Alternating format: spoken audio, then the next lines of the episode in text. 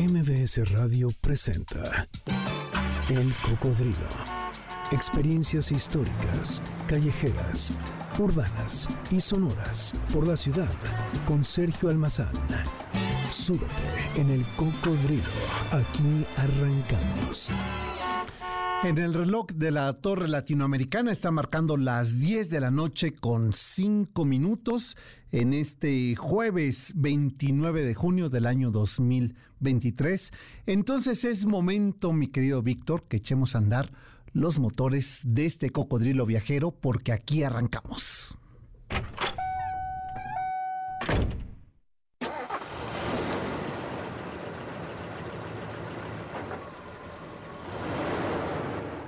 Pues tomen sus lugares en este cocodrilo. Soy Sergio Almazán y los invito a que se queden con nosotros los siguientes 55 minutos en que vamos a recorrer las calles de esta ciudad a bordo del cocodrilo viajero a través de MBS 102.5 en este que es el recorrido 537 de nuestra serie El Cocodrilo. Y hoy nos vamos a ir, ya que estábamos en la Torre Latino, a recorrer rascacielos importantes en las calles de esta ciudad. Si pensamos que los rascacielos llegaron en la segunda mitad del siglo XX mexicano, la verdad es que estamos en un error. Porque desde que inició el siglo XX, por allí del 1906 para ser más precisos, ya se empezó a plantear la idea de que esta ciudad dejara de ser chaparra y comenzaran a crecer los edificios. Sería el propio Porfirio Díaz quien le motivó esta idea cuando le presentaron un proyecto que iba a ser muy similar a la Torre Eiffel en París, es decir, usar estructuras metálicas, pero estas cubrirlas con cristal y comenzar así el desarrollo de una ciudad moderna y de una gran metrópoli. Eh, junto con el cinematógrafo, con la luz eléctrica, llegaría el acero, el cristal y los estilos eclécticos para la ornamentación en las nuevas arquitecturas que se fueron desarrollando en esta ciudad y cambiarle el destino, el rostro a las calles de la urbe. Uno de los primeros rascacielos que se plantearon, pero que lamentablemente la Revolución Mexicana imposibilitó su desarrollo y su conclusión, fue justamente el edificio de la compañía de seguros La Latinoamericana, que puso la cimentación de esa estructura metálica el 30 de abril de 1906, eh, justo en la esquina de las antiguas calles de Plateros y San Juan de Letrán. Hoy es la calle de Madero y el eje central. Sí, ustedes ya identificaron de qué edificio estamos hablando. Estamos hablando lo que más tarde eh, tardaría 40 años más en poderse construir lo que sería uno de los rascacielos más importantes, portentosos y más altos de la Ciudad de México, que hasta más o menos finales de la década de los 70 se consideraba el edificio más alto de toda América Latina, la Torre Latinoamericana.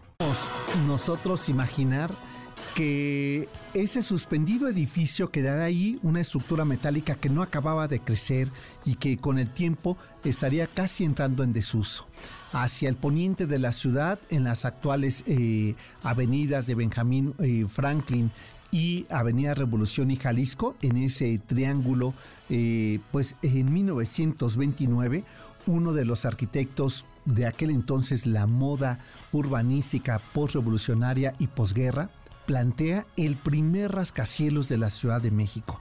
Se trata de Juan Segura, que en ese entonces era el director de la Escuela de Bellas Artes, director de arquitectura, y en esa esquina donada por la familia Mieri Pesado, se construye el primer rascacielos de la ciudad que para fortuna nuestra todavía continúa de pie. Hoy lo vemos como un edificio incluso chaparro, un edificio enano, es, es menor su, su altura que el monumento a la independencia, por ejemplo, o que del monumento a la revolución. Entonces imagínense lo que fue para ese 1929 aquel edificio que dejaban de ser casas de dos pisos para levantarse este de siete pisos. ¿De qué edificio se trata?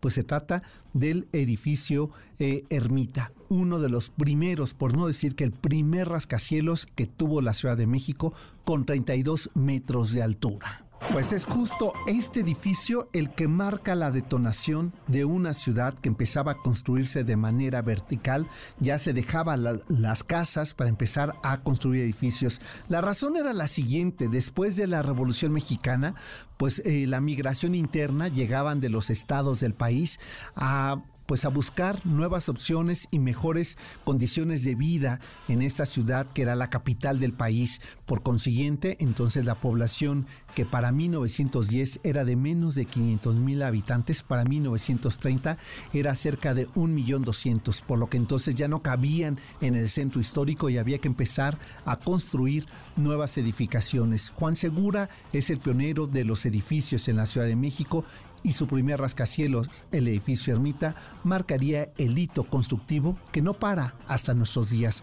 Basta con que caminemos por Santa Fe o Paseo de la Reforma para ver cómo se ha ido construyendo esta ciudad. Solamente para que ustedes se den idea de lo importante que ha sido construir rascacielos en la ciudad. Actualmente tenemos más de 120 rascacielos que miden más de 100 metros de altura en las calles de la ciudad.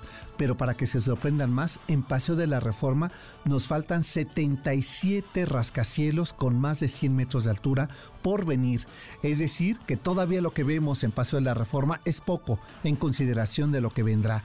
Pero otro de los retos que hay que considerar, esta es una ciudad eh, que está construida sobre agua, era un islote, pero otro de los elementos que la ingeniería y la arquitectura reta a este suelo mexicano es que es una ciudad altamente sísmica. Tenemos edificios que son ejemplo, emblema, estos rascacielos de ciudades seguras, de eso que han llamado los ingenieros y los arquitectos construir para que no tiemble, es decir, edificios que sean tan resistentes a sismos de hasta 10 eh, grados en escala de Richter.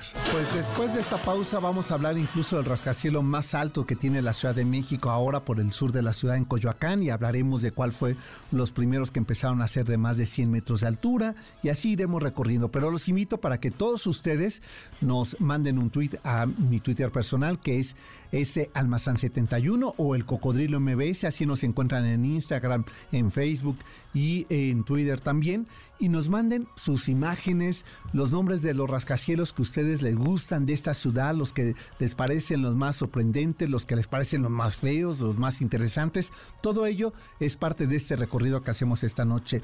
Pero mi querido Víctor, este recorrido no estaría completo sin música.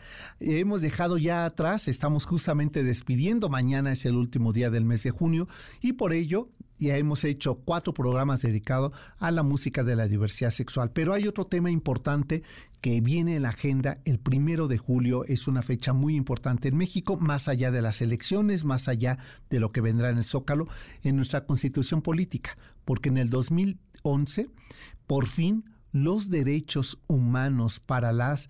Eh, eh, la tercera raíz de México, que es la, los afrodescendientes, incluyeron sus derechos humanos en la Constitución. Así es que a 12 años de esa firma y de, ese, eh, esa aparición en el diario oficial, pues la noche de hoy vamos a dedicar la música de la rocola a los ritmos afrolatinos. La rocola del cocodrilo. Negado por mucho tiempo en la historia oficial la cultura negra y sus aportaciones a la construcción de la nueva sociedad americana ha constituido uno de los grandes retos en cuanto al crisol de América Latina. La sociedad actual no es solo resultado de su conquista y su colonización europea, también es el resultado de ese intercambio cultural que se dio con la presencia de África en América. El primero de julio del 2011 se hicieron cambios en derechos humanos a la Constitución Política de México para incluir los acuerdos que la ONU proponía sobre afrodescendientes. Y sería el 9 de agosto del 2019 que se publicó en el Diario Oficial de la Federación la reforma constitucional que reconoce a los pueblos y comunidades afromexicanas como parte integrante de la composición pluricultural de la nación mexicana. Por eso es que hoy estamos escuchando a la cantante oaxaqueña de la Costa Chica. Eh, es, eh, se trata de Alejandra Robles, de la región de afroamericanos que desde 2001 su voz expresa los sonidos de su tierra. Aquí con el tema del compositor Álvaro Carrillo, que cuando le preguntaban que si era de Oaxaca o que si era de Guerrero, él respondía, soy el negro de la costa de la costa de Guerrero y Oaxaca. Pues con esto nos vamos, mi querido Víctor, a la pausa y regresamos. Es jueves de ritmos afro-latinos. El cocodrilo regresa después de esta pausa. No te despegues. MBS 102.5. Ya estamos de regreso. Sigamos recorriendo la ciudad en el cocodrilo con Sergio Almazán, aquí en MBS 102.5. Cabo Verde es un país ubicado en el archipiélago volcánico frente a la costa noroeste de África y fue un importante emporio portugués de donde salieron varios, varios de los barcos que traían entre su tráfico de mercancías a esclavos para Estados Unidos de América, para el Caribe, para Brasil y para México. Con la abolición de este tráfico de esclavos en 1867 se disminuyó su importancia comercial y hasta 1974 Cabo Verde logra su independencia de Portugal. Y hay una mujer clave en esta historia de... Eh, de poder manifestar y hacer visibles las condiciones de esclavitud que seguían viviendo después de esa independencia los eh, habitantes caboverdianos.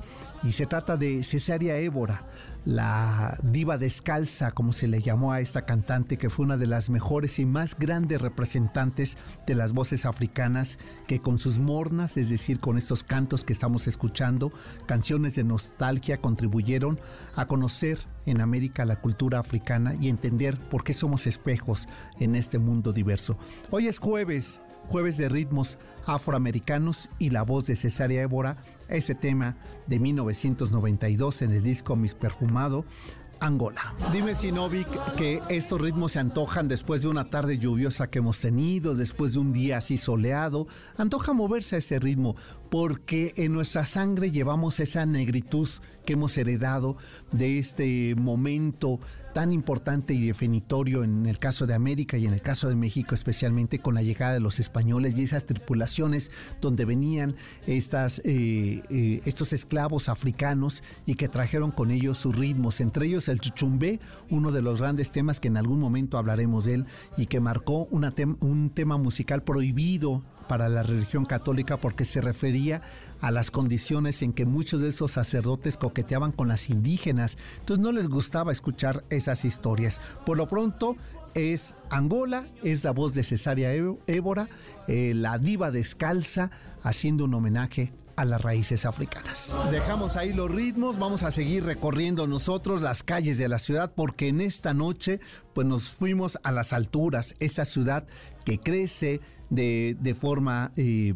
vertical y ahora, si les parece, hablemos de el segundo de los rascacielos que llegaría a la Ciudad de México, uno de los rascacielos eh, tan importantes que eh, marcaron sin lugar a dudas el, el hito de la construcción en nuestro país. Así es que sigamos recorriendo y aquí parte de esa historia.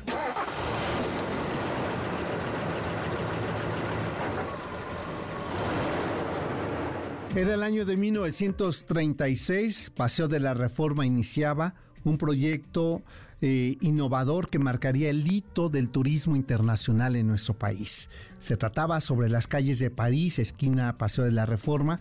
Carlos Obregón Cilia y más tarde Mario Pani eh, concluyen uno de los proyectos más importantes de un segundo rascacielos para la ciudad, el Hotel Reforma, con sus 40 metros de altura. Imagínense ya lo que era para la década de los 30 un edificio de esta naturaleza. Marcaba la vida de altura en la capital del país y una década más tarde, Manuel Ortiz Monasterio entregaba su simbólico edificio El Moro, un edificio a pocos metros de distancia de ahí, de estilo Art Deco, con 107 metros de altura, siendo por espacio de una década uno de los edificios más importantes de esta Ciudad de México. Y se trataba por consiguiente en esa década, el, fue el más alto de la ciudad. Eh, ¿Cuál es el edificio El Moro? Pues la Lotería Nacional, que por cierto el día de hoy se está llevando a cabo un trabajo de, reparación y eh, de reforzamiento después que en el sismo del 2017 sufrió algunos daños. Pero esto duraría muy poco porque para 1946 la compañía de seguros La Latinoamericana por fin tenía el permiso de la Secretaría de Hacienda para construir el rascacielos más alto de América Latina en las calles de Madero y San Juan de Letrán, luego renombrado Eje Central Lázaro Cárdenas, con 44 pisos de altura y 181 metros. ¿Qué edificio se trata? La Torre Latino, desde donde nosotros miramos su reloj y cada una de las emisiones del cocodrilo es nuestra referencia. La Torre Latinoamericana se construyó para alojar a la compañía de seguros latinoamericana SA y la construcción se inició en febrero del 48. Leonardo eh, fue quien apuntaló este edificio, dotó de la infraestructura necesaria para que ni siquiera, como él lo dijo el día que se inauguró, un cristal se rompa dentro de los sismos de esta ciudad. Y así se ha cumplido. A lo largo de más de medio siglo, este edificio ha resistido los sismos más eh, terribles que ha azotado la Ciudad de México. Y por espacio de casi una década constituyó el edificio más alto de toda América Latina. Pero después vendría otro que volvió a retar el suelo mexicano y la altura, los aires de esta ciudad, sobre Avenida eh, Marina Nacional 329, muy cerca de donde están las instalaciones de MBS en la colonia Anzures, aquí en la Ciudad de México. Un quinto rascacielos, el más alto de la ciudad, con 211 metros de altura, imagínense ustedes. Se trata de eh, la torre ejecutiva de petróleos mexicanos. Pero solamente cinco años duró su, eh, su vanidad de ser el edificio más eh, alto de todo México, porque en 1984 llegaría finalmente una nueva torre hacia el sur de la ciudad, en la colonia Nápoles, ahí en Filadelfia y Montecito 38. ¿Qué edificio se trataba? Del World Trade Center, que originalmente era, iba a ser el hotel de la Ciudad de México. Un edificio que eh, durante 19 años fue el rascacielos más alto, superado hasta el año del 2003 por la Torre Mayor. En el año 2003 vimos nacer ahí donde estaba en esa esquina de Avenida, de Avenida Paseo de la Reforma y Río Ródano, eh, donde estaba el hotel, el, el cine Chapultepec. En 1999 empezamos a ver que se desmantelaba aquel maravilloso y majestuoso cine y todo el mundo decía que llegaría al edificio más alto. Decían que iba a ser imposible, que no se podía construir y finalmente en el año 2003 se inauguró este edificio, llamado así la Torre Mayor, pero le duró muy poco el título. 225 metros de altura desde Paseo de la Reforma con 55 pisos, además cuatro niveles de estacionamiento subterráneo, nueve niveles sobre el nivel de la calle y 2.000 espacios para el autoservicio disponible. Fue el edificio más alto de América Latina desde su inauguración en el 2003 hasta el 2010 cuando eh, finalmente en Panamá llegó el edificio Ocean 2 que superó esa altura, pero en la Ciudad de México llegaría otro más, la Torre Reforma, proyectado, eh, un proyecto de oficinas con 246 metros, es decir, 21 metros más de altura que la Torre Mayor y así fue desbancada este, pero no es el único, de ello vamos a platicar regresando de esta pausa, que es momento, mi querido Víctor, de hacer nuestra segunda pausa de la noche y regresamos para seguir hablando de rascacielos. Es jueves de ritmo afrolatinos. Así es que a ver con qué nos sorprendes en este corte de la media. Y es ese tema que es Tania Libertad. El tema es del disco África en América. Y este tema pues tiene que ver con la negritud americana. El cocodrilo regresa después de esta pausa. No te despegues. MBS 102.5. Ya estamos de regreso. Sigamos recorriendo la ciudad en el cocodrilo con Sergio Almazán, aquí en MBS 102.5. Ese tema que estamos escuchando, Pata Pata, es de 1969. Eh, fue interpretado primeramente por esta célebre mujer eh, llamada Mamá África, eh, Mirima Makeba, una de las grandes, grandes también promotoras y pioneras de la lucha contra el racismo y el apartheid en Sudáfrica. Y esta es una versión del 2016 que hace esta pequeña orquesta. La verdad es una orquesta de Oregon, de Portland, Oregon, este, donde Lauret eh, hace esta versión para Pink Martini, que es el, nombre de esta eh, orquesta.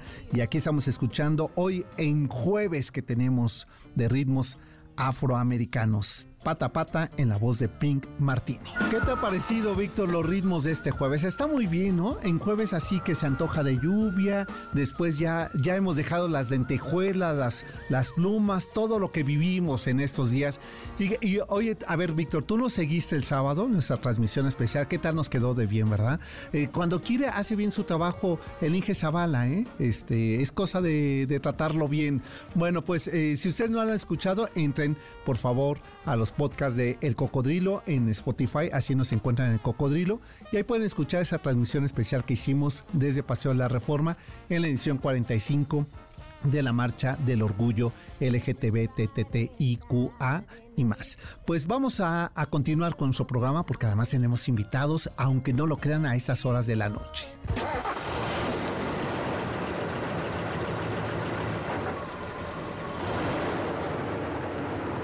Pues como bien anticipaba antes de estos ritmos de pata pata, pues eh, nos acompaña esta noche Jorge Abel Pérez. No me atreví a decir tu nombre artístico, prefiero mejor que tú no lo digas porque seguro lo iba a pronunciar fatal, pero te doy la bienvenida y eh, nada se agradece más que la juventud que está haciendo propuestas, eh, sobre todo artísticas y esta en especial plástica. Bienvenido.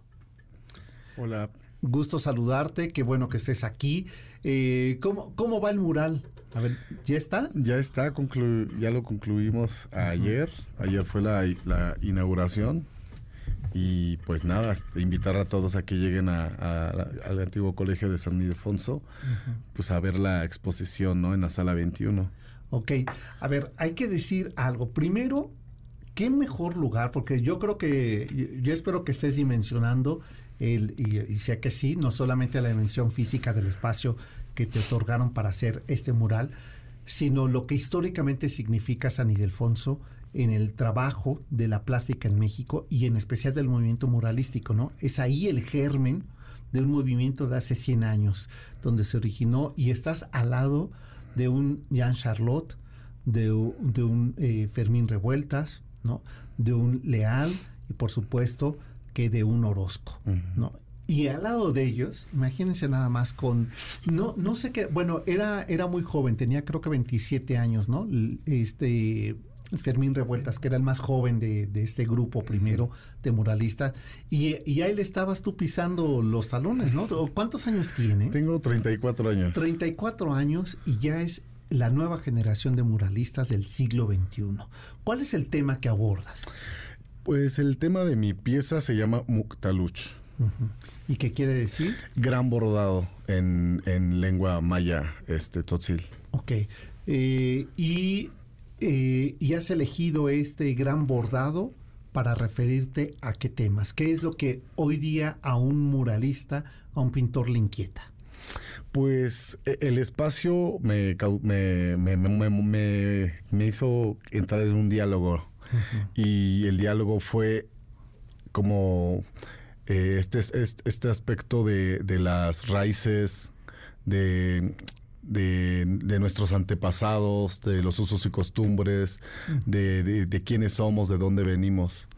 Entonces, la temática es un poco de la región de del sur de México, eh, donde eh, termina o empieza la región maya. Exacto, depende de cómo vengas, ¿no? Si vienes de Honduras, ahí termina. Exacto. Y, y, si vienes de este del sureste, ¿no? De Veracruz, ahí comienza.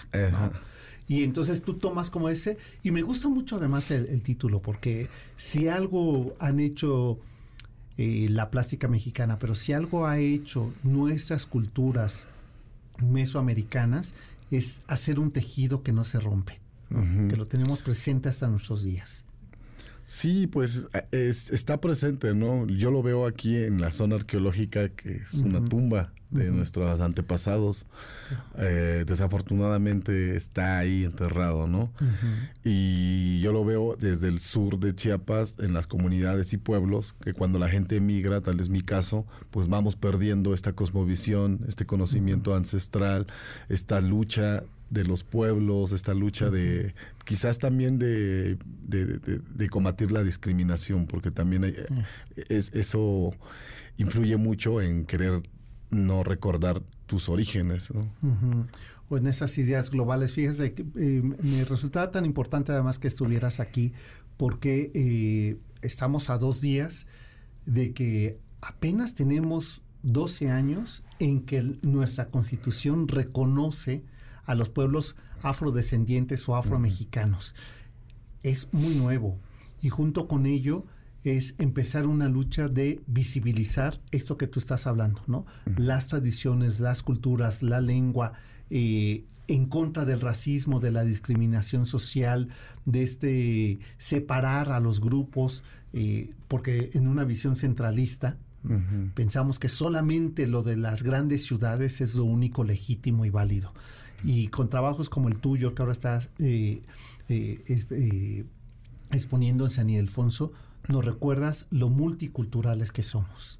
Sí, y prácticamente no es tanto el aspecto de folclorizar mm, lo que somos, ¿no? Sino que hablar de la temática del cual vivimos, cuál está el de la de, sí de, las vivencias que, que, se presentan en las comunidades y en la ciudad no entonces también hacer énfasis que los pueblos exigen justicia igualdad salud techo todo eso no oye y lo que nos eh, enseñó justamente eh, Chiapas en aquella insurrección de 1994, 94, eh, ¿no? Con el Ejército Zapatista de Liberación Nacional, fue recordarnos esa deuda pendiente y como tú dices, no romantizar o no folclorizar una enorme y profunda cultura que nos ha dejado un enorme legado, ¿no? Y que ahora me parece que tú lo, lo expresas muy bien eh, diciendo lo que estoy pintando no es esta forma romántica, idealizada, de, eh, de la deuda pendiente a nuestros pueblos indígenas. ¿Tú de qué zona eres de Chiapas? Soy originario de San Pedro Chenaló, de los altos de, Chiapas. Eh, mis padres migraron eh, cuando éramos pequeños a San Cristóbal de las Casas. Ahorita yo radico ahí en San Cristóbal. En San Cristóbal. Pero tu familia, como tú, no, no se ha negado eh, su, eh, su lengua, sus tradiciones, ¿no? Exacto, no, pues ellos, pues mi papá vive aún en, la comunidad, ¿no? En, y pues mi mamá, pues está establecida también en San Cristóbal, pero nunca niegan de dónde son, porque siempre están platicando, dialogando en, en Tzotzil con sus amigas, personas que conocen, entonces... ¿Y, ¿Y les enseñaron a ustedes? Pues nos enseñaron un poco, pero desafortunadamente cuando tú entras en otra dinámica de vida, pues ya no, ya no llevas a, la práctica el, idioma. Entonces, puedo, más que hablar, puedo entender aún un poco. Ah, ok. Eh, estoy platicando con Jorge Abel Pérez, que es eh, pintor muralista y que está exhibiendo nada menos que en San Ildefonso. Y, eh, oye, a ver, dime, supongo que este es tu nombre como artista, como pintor, ¿es tu firma? Digno Hodge lo, iba a decir fatal. Digno Hodge. O me pueden decir digno. Digno. Digno, exacto. Y eh, así, así firmas. Sí. Es mi nombre artístico que justo es un juego de palabras inventado por mí un poco, porque en realidad sería Ik no Hodge. Ik, que es como negro eh, oscuro y, también es viento. Bien. ajá, y pero no Hodge es como grande. Pues hago referencia un poco al lugar en donde habita vida. ¿Y hasta cuándo va a estar? ¿El mural es efímero? ¿Es un mural o permanente? Eh, pues la exhibición está hasta marzo. Ok. La exhibición está hasta marzo y la pieza pues termina siendo de, los artistas, autores, ¿no? Ajá, ok. Ah, pues mira, eso me parece muy bien. Y bueno, entonces está, o sea, si uno llega a visitar San Ildefonso, como habitualmente lo hacemos, y uno entra a los patios y ve esto, ¿hacia dónde hay que caminar? Para ver, porque estoy pensando en que dije, que ya no hay muros. Todos se los echaron en el siglo XX, me refiero a pintarlos, pues. Sí, pues se abrió una sala, una sala de exhibición justo con lo de 100 años de muralismo. con lo de Espíritu 22. Espíritu del 22, que esta exhibición termina siendo parte de, y, se le, dan seguimiento hasta marzo. Y pues bueno, está en la sala 21, en la tercera planta. Y, que además casi no se recorre esa sala, ¿no? Yo creo que lo interesante también es la posibilidad de que seguimos descubriendo San Ildefonso. A mí eso es lo que me parece maravilloso de ese lugar, que no se concluye, ¿no? Sí, pues hay que empujar la puerta para poder pasar. Literalmente, Ajá, sí, Cierto, sí, Y pues descubrir que hay más obra y justo esto, este aspecto de nuevas, las nuevas generaciones de muralistas y, y que el arte también ha trascendido y que es un, un diferente a, a, los años que, que vivían los, los, grandes maestros. Eh, oye, eh, ¿cómo, ¿cómo surgió tu inquietud de la pintura? Ay, pues prácticamente fue por terapia. ¿Ah, sí? Fue por terapia. Yo creo que como niños, al estar el recinto, créeme, empiezo a recordar muchas cosas. El aspecto de la primaria, ver portadas de libros y, ver ahora los muros reales. No tocarlos, ¿no? Pero verlos ahí. Verlos ahí en vivo, dice, sí existen, no son una fotografía. Ajá, es impresionante. O que los maestros de la escuela te platicaran de muralistas y tú sin tomarles importancia, ¿no? Y de repente estar ahí al lado de ellos es muy impresionante. Y yo creo que muchas veces no lo creemos hasta que pasan días y asentamos la idea, estuve ahí, estoy ahí y, bueno. Pues y ahora dialogas con ellos. No sé si eso lo logras dimensionar, lo que tu enorme aportación que haces. Y a mí eso me gusta mucho porque es un movimiento que probablemente, así como Charlotte, como Leal, como Revueltas, no se dieron cuenta lo que iba a ocurrir, ¿no? Porque eh, difícilmente uno puede proyectar hacia dónde va su obra. ¿no? Cien años después tenemos una nueva generación que está eh, reinterpretando y al mismo tiempo expresando las nuevas inquietudes. Sí, sí. Y justo, bueno, eh, eh, yo me acerqué a eso por, por una lesión. y ¿Por qué por una lesión? Pues porque me, rompieron el brazo en la calle, digamos, ¿no? Ah, sí, por, por por ser pacifista, ¿no? Y no ver violencia en las calles. Y ya a final de cuentas terminaron violentándome. Y bueno, ¿Y encontraste la expresión en el pincel? Sí, como un medio de, expresión, un medio de terapia y, afortunadamente pues me, no sé, me quitó mucho de, mi vida normal, pero también me brindó unas puertas y, bueno, me pues hasta hoy en día las puertas de San Ildefonso. Nada más. Pues eh, a ver, ¿qué días están de martes? Ya está abierto normal de martes a domingo de 10 a 6 de la tarde justo Sierra 16 eh, en el centro histórico y ustedes suben al tercer eh, piso y empujan la puerta que es lo que nos ha recomendado. Sala 21. La sala 21. Y si no saben qué, dicen, eh, este, vengo de parte de, Alejandro este, Villegas y quiero ver el mural que se llama... Muktaluch. que significa... el gran tejido. Gran tejido y se van a encontrar con el muralismo del siglo XXI. Hoy te agradezco, eh, Jorge Abel Pérez, que nos hayas acompañado y sobre todo que, eh, que sigas eh, una enorme y profunda tradición del muralismo en, nuestro país y estas nuevas generaciones que se agradece muchísimo porque en un futuro se podrá contar cuál es el siglo XXI de la plástica en México y aparecerá seguramente tu nombre. Gracias, por habernos eh, visitado. Pues nosotros hacemos una pausa y nos vamos con la enorme, la enorme Toña la Negra con Lamento Jarocho. El cocodrilo regresa después de esta pausa. No te despegues. MBS 102.5. Ya estamos de regreso. Sigamos recorriendo la ciudad en el cocodrilo con Sergio Almazán, aquí en MBS 102.5.